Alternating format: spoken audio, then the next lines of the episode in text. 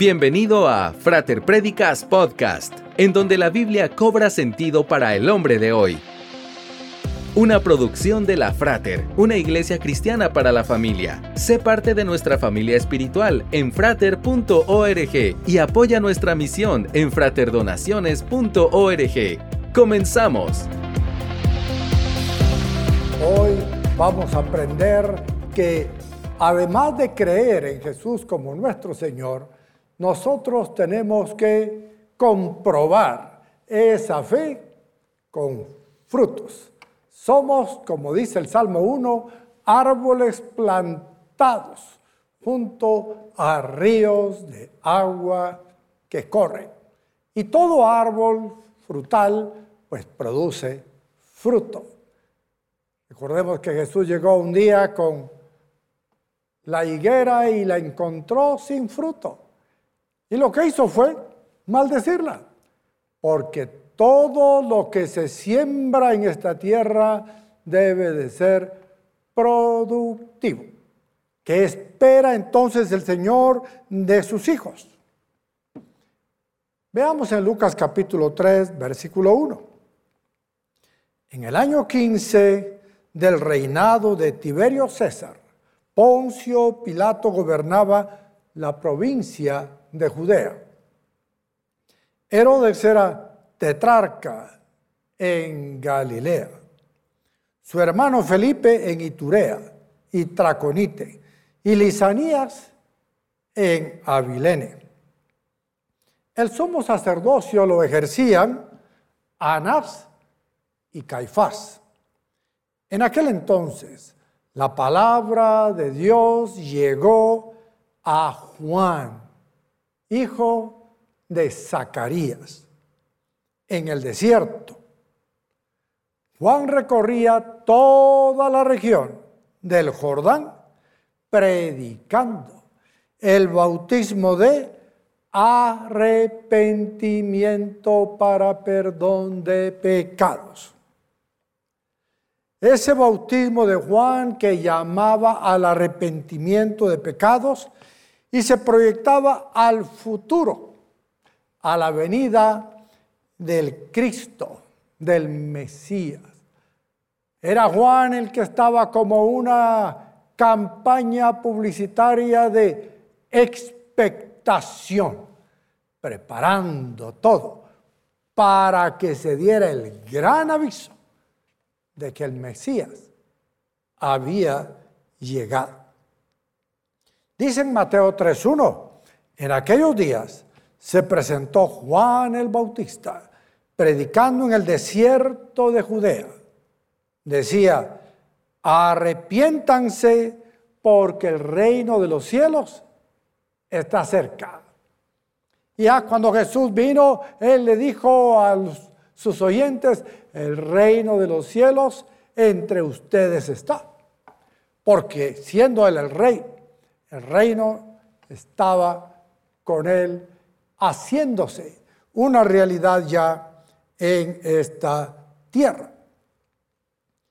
El bautismo en agua en la época de Juan era típico para los gentiles prosélitos, es decir, que se convertían al judaísmo. Pero Juan bautizaba a los judíos no porque se quisieran hacer judíos, sino porque ellos reconocían la necesidad del bautismo porque se consideraban tan impenitentes, tan pecadores como los gentiles. Un prosélito era un gentil que se convertía al judaísmo. Era circuncidado y a la vez bautizado guardaba todas las enseñanzas y doctrinas y era aceptado como parte de la comunidad. Pero Juan predicaba y bautizaba a los judíos. Era un bautismo llamando al arrepentimiento de pecados para recibir al Mesías. Pues el reino de los cielos estaba cerca ante este reino de los cielos no valdrían las obras para ser salvo, sino la fe, porque por las obras de todos modos nadie sería salvo porque la ley nos condena. Ahora déjeme darle este concepto importante, porque cuando hablamos de arrepentimiento pensamos en lágrimas. Ah, está arrepentido, decimos, porque está llorando. Yo vi bolos llorar, disque arrepentidos y al otro día seguir chupando. El arrepentimiento no es una palabra de sentimientos, es una palabra de acción. Juan habló con sus oyentes para hacer un cambio de mente, de actitudes, y no solo sentir pena por lo que habían hecho. El arrepentimiento nos habla de un cambio de dirección, es decir, yo voy caminando hacia este lado, pero recuerdo que no me lleva al destino que busco. Por lo tanto, doy media vuelta y regreso al camino correcto.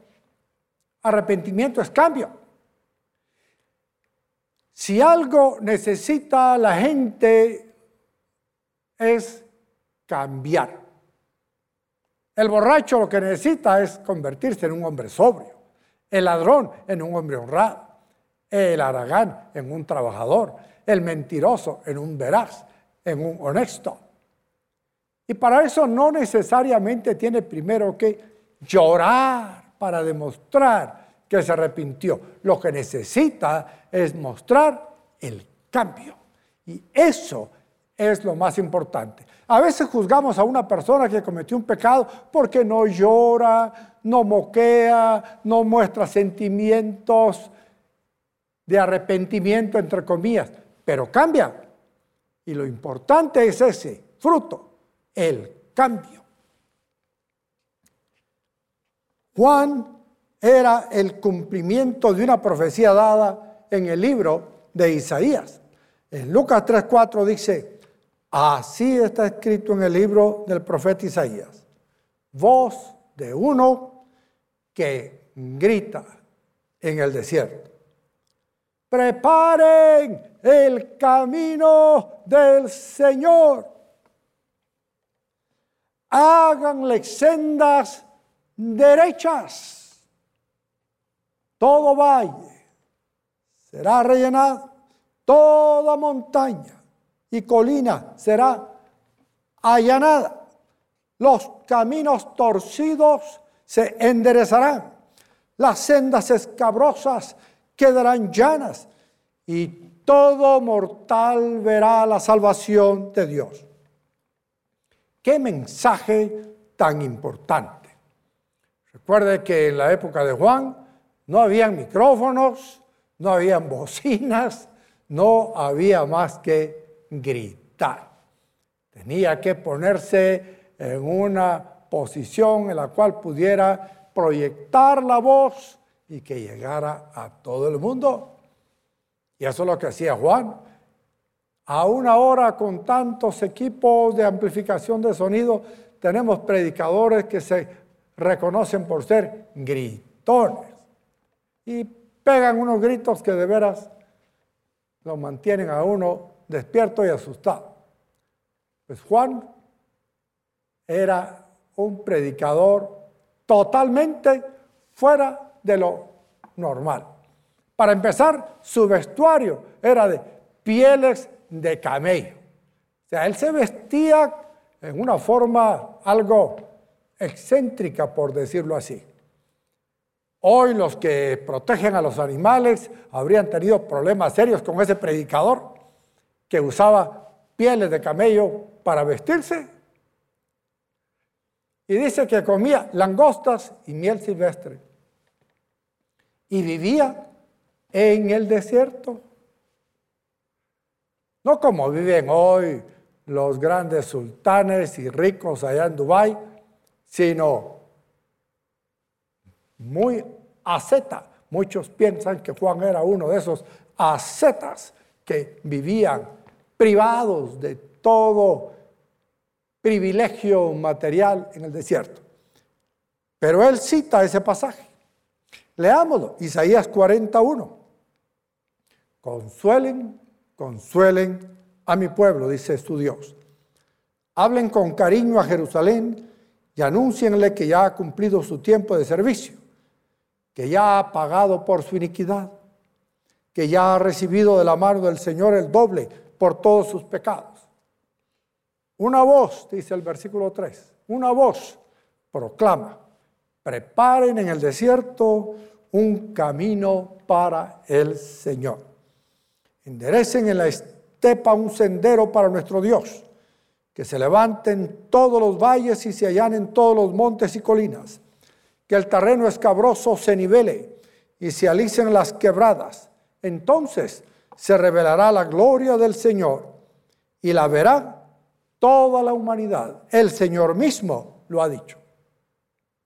Cuando un jefe de Estado visita a otro país, por lo general limpian las calles, no hay señales de basura por donde va a pasar, se ponen banderas del país visitante como del país visitado, la gente hace desfiles, hacen grandes presentaciones para recibirle.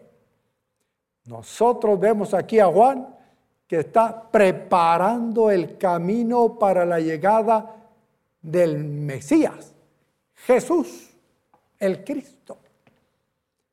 Pero no solamente lo está preparando desde el punto de vista físico, sino que está preparándolo desde el punto de vista moral. Bueno, recientemente Israel y su historia al donarnos las primeras cinco mil dosis de vacunas en Guatemala. Par de días después, India también nos hizo una donación de 200 mil dosis. Dios bendiga a la India. Dios bendiga a Israel. Pero ¿qué pasó con las primeras cinco mil dosis? Al otro día de haberse entregado al Hospital General sus dosis, se perdió un frasco equivalente a cinco o diez dosis. Quiere decir que necesitamos prepararnos moralmente, espiritualmente, corregir nuestros caminos torcidos, andar por sendas rectas de justicia Necesitamos gente que trabaje en los hospitales que sea honrada. Necesitamos gente que trabaje en la policía, que sea gente honrada, gente que trabaje en el Congreso, en el Palacio, en las fábricas, en las industrias, en todas partes, que sea gente honrada, que camine por la senda recta de la justicia. Juan estaba en ese quehacer preparaba el camino para que se revelara la gloria del Señor, para que todo mortal viera la salvación de Jesús. Así como se limpian los caminos de las ciudades donde pasará el mandatario visitante, tenemos que preparar nuestros corazones porque el Señor Jesús vendrá otra vez. El juicio sobre la humanidad era inminente. Y por eso el mensaje de Lucas, que nos da Lucas sobre el mensaje de Juan, es terrible. Vean Lucas 3.7. Muchos acudían a Juan para que los bautizara. Camada de víboras les advirtió. Este predicador no andaba con diplomacia, ni con cautela, ni con prudencia al hablar. Les decía, ustedes son una camada de víboras. Además dice, ¿quién les dijo que podrán escapar del castigo que se acerca?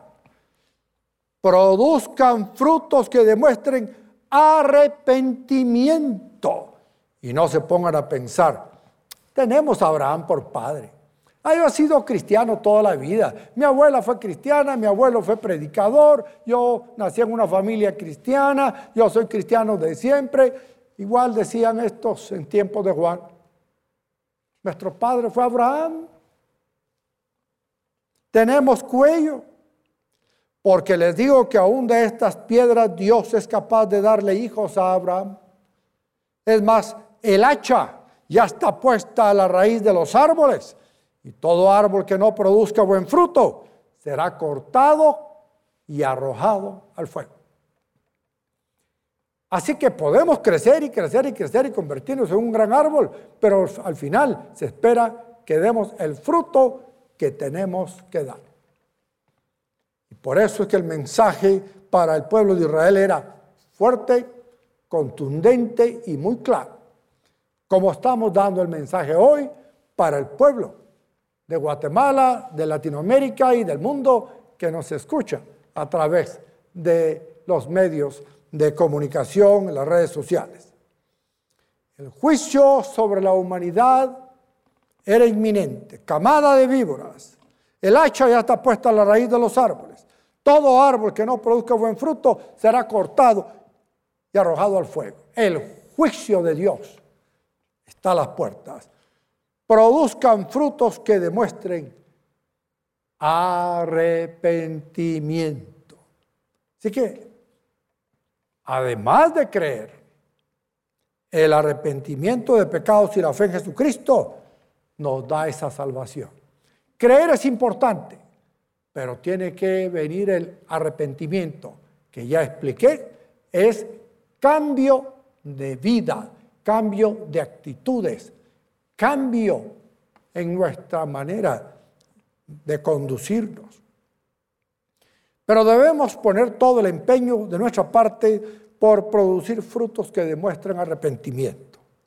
Frutos que demuestren que hemos experimentado la salvación en Jesús. En Cristo somos una nueva creación, cambio total. Las cosas viejas pasaron, aquí todas son hechas nuevas. Qué importante es entenderlo. En Santiago 2.14 leemos, hermanos míos, ¿de qué le sirve a uno alegar que tiene fe si no tiene obras? ¿Acaso podrá salvarlo esa fe? Supongamos que un hermano o una hermana no tiene con qué vestirse y carece del alimento diario. Y uno de ustedes le dice que le vaya bien, abríguese y coma hasta saciarse, pero no le da lo necesario para el cuerpo, ¿de qué servirá eso? Así también la fe por sí sola, si no tiene obras, está muerta. Precisamente,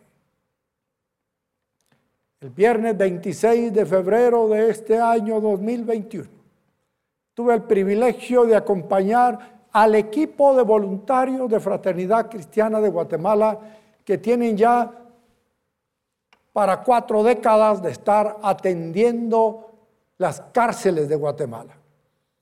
Y me invitaron para ir a una que se llama COFO, Centro de Orientación Femenina, que está en la entrada a la finca Pavón, que es donde se encuentra también la cárcel para hombres. Y allí, en esta este centro de detención de mujeres donde se encuentran las que ya han sido sentenciadas, hay 823, o había en ese día 823 reclusas. Y la Frater comenzó desde enero a visitar nuevamente, aún todavía en la época de pandemia, a las reclusas. Y no solamente se les lleva palabra del Señor, se les lleva también comida, se les lleva también muchas clases de ayuda.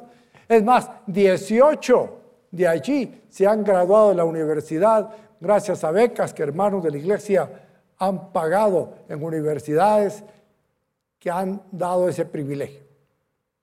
Es más, yo tenía 22 años de no visitarlas personalmente. La última vez que fui fue a inaugurar un templo que ayudamos a construir allí en el COF.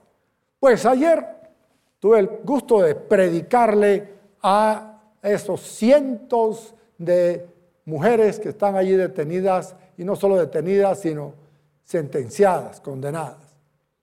Pero luego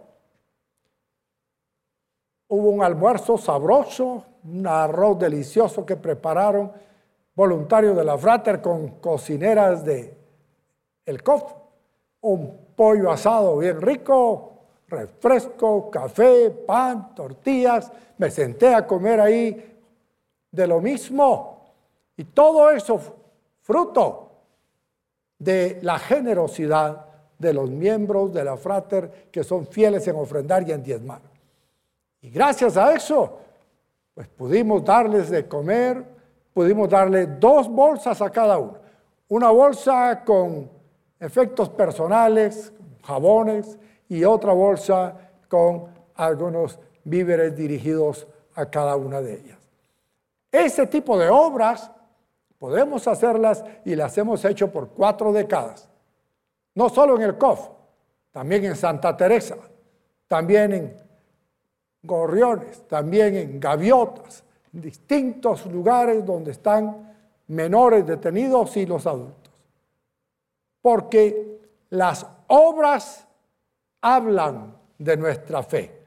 No podemos tener fe sin obras. En Efesios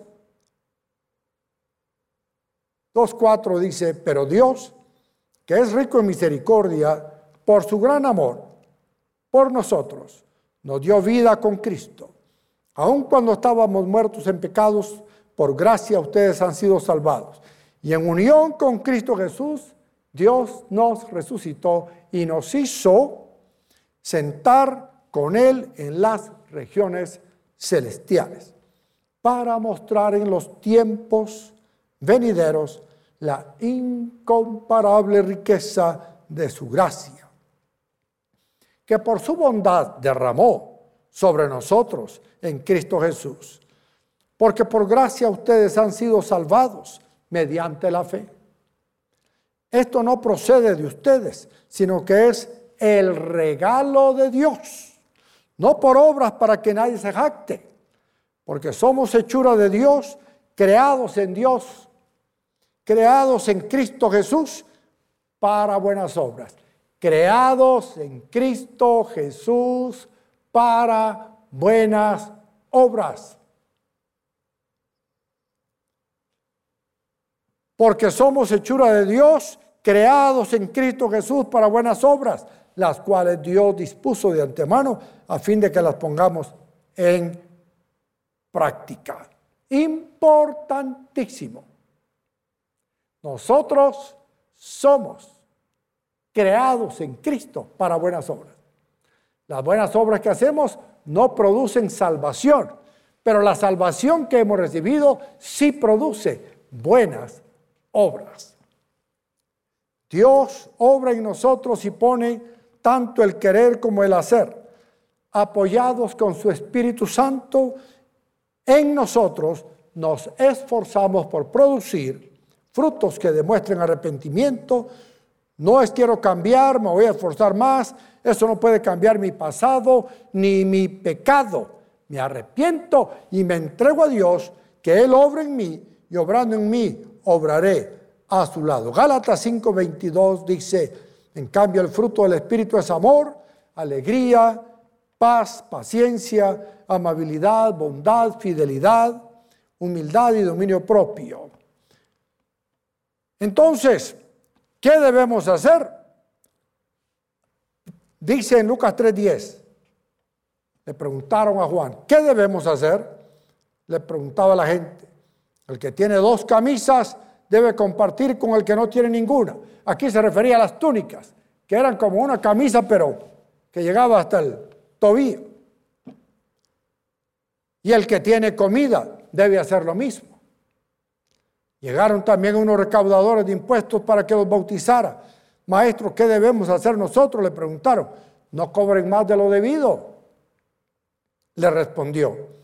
¿Y nosotros qué debemos hacer? Le preguntaron unos soldados no extorsionen a nadie, ni hagan denuncias falsas, más bien confórmense con lo que les pagan. ¿Y qué debemos hacer entonces? Acciones, buenas obras, cada uno como verdaderos hijos de Dios. La gente, dice Lucas 3:15, estaba a la expectativa y todos se preguntaban si acaso Juan sería el Cristo. Yo les bautizo a ustedes con agua, le respondió Juan a todos, pero está por llegar uno más poderoso que yo, a quien ni siquiera merezco desatarle la correa de sus sandalias. Él los bautizará con el Espíritu Santo y con fuego. Tiene el aventador en la mano para limpiar su era y recoger el trigo en su granero. La paja, en cambio, la quemará con fuego que nunca se apagará. Y con muchas otras palabras exhortaba a Juan a la gente y le anunciaba las buenas nuevas. Pero cuando reprendió al tetrarca Herodes por el asunto de su cuñada Herodías y por todas las otras maldades que había cometido, Herodes llegó hasta el colmo de encerrar a Juan en la cárcel. Así que el Señor, el más poderoso que yo, que decía Juan, los bautizará con el Espíritu Santo. Eso es lo que ocurrió en el día de Pentecostés.